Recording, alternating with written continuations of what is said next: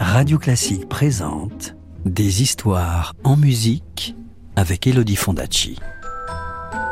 Des histoires, des histoires, des histoires. Est-ce que je peux avoir une histoire, s'il te plaît, de me raconter une histoire? Encore une histoire? Vous avez été sage, vous êtes sûr Bon, d'accord. Je vais vous raconter l'histoire d'Ansel et Gretel. Vous êtes prêts? Vous êtes bien installés? Alors, plus de bruit, parce que l'histoire va commencer. Chapitre 1 Le bûcheron.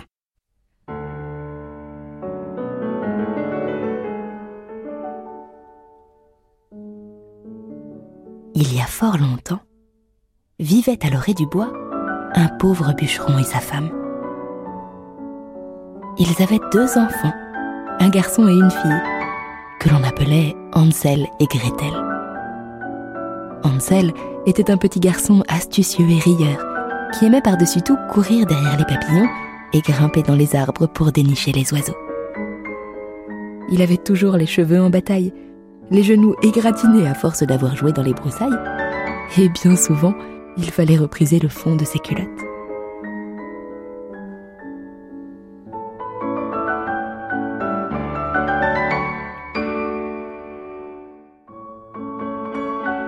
Gretel, elle, était une petite fille à l'adorable frimousse éclaboussée de taches de rousseur, dont les cheveux étaient noués en tresses sages par un petit ruban rouge. Elle avait de grands yeux noisettes, pétillants de malice, et elle adorait lire. Des romans presque aussi gros qu'elle, qu'elle avait cornés cent fois, à force de les dévorer. Les deux enfants s'adoraient, et ils ne se quittaient jamais. Là où on voyait Hansel, on voyait Gretel, c'était ainsi. Et l'inverse était tout aussi vrai.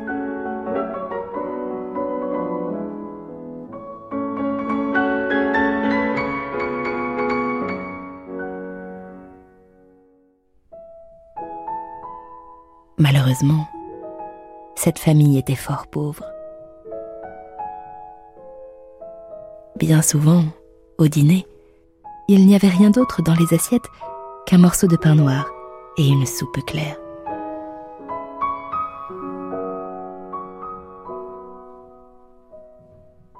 Une année, la famine fut si terrible que même le pain vint à manquer. Il n'y avait plus un seul grain de blé dans les greniers. Les enfants se couchaient le ventre vide. Leurs joues se creusaient à vue d'œil et leurs parents étaient au désespoir.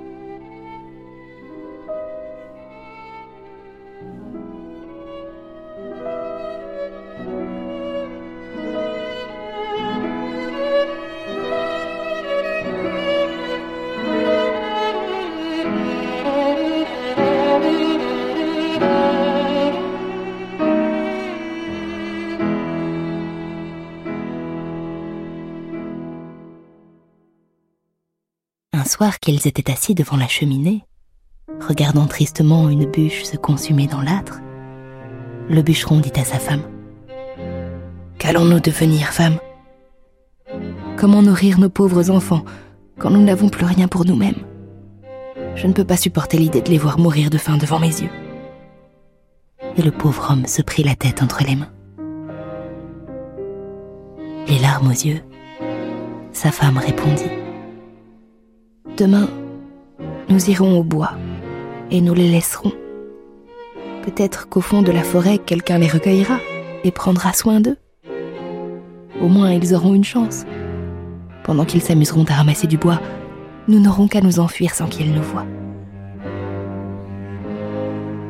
Et une fois cette décision prise, les pauvres gens allèrent se coucher.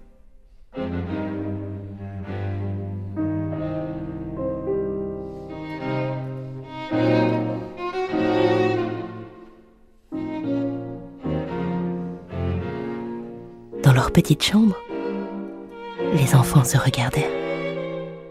Ils avaient tellement faim qu'ils n'avaient pas réussi à trouver le sommeil, et ils avaient tout entendu. Dans le noir, Gretel chuchota. Hansel, c'en est fait de nous. Mais Hansel gratta sa tignasse ébouriffée et il sauta du lit.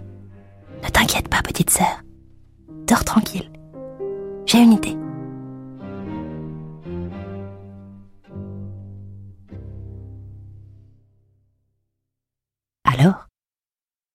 De loup, Hansel descendit l'escalier de bois, en faisant bien attention à ne pas faire craquer les marches sous ses pas. Et il sortit dans le jardin.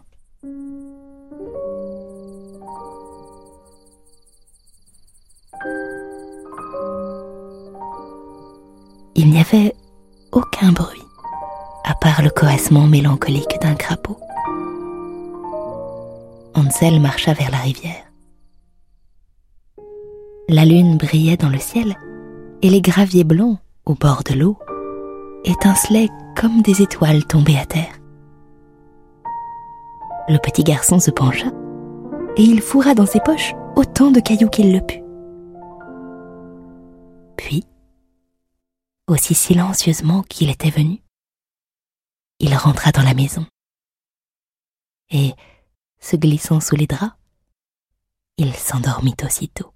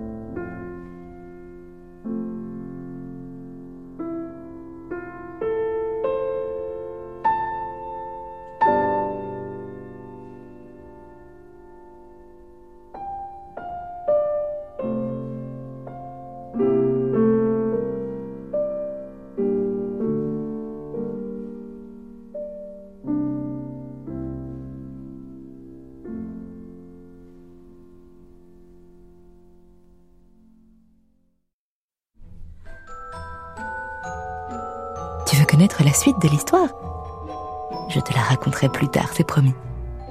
À bientôt.